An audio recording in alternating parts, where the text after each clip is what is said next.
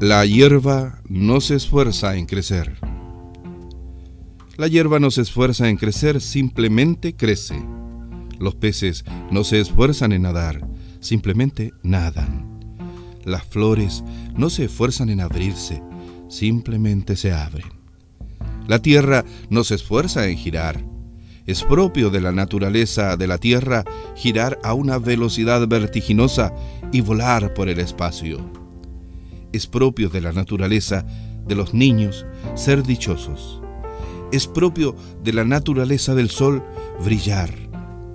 Es propio de la naturaleza humana hacer que nuestros sueños se manifiesten en forma física fácilmente y sin esfuerzos.